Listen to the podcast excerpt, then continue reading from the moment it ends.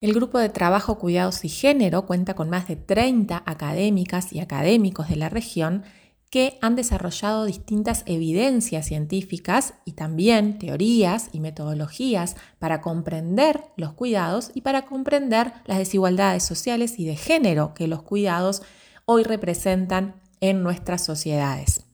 Nuestro objetivo es poner a disposición todo este conocimiento y potenciar nuestra red académica de expertas y expertos, ponerlos a disposición para el diseño de políticas públicas nacionales, locales, que puedan reducir el trabajo de cuidados, reconocer el trabajo de cuidados y sobre todo redistribuir el trabajo de cuidados entre varones y mujeres y entre las familias y el Estado, para de esta forma contribuir a una organización social del cuidado más justa.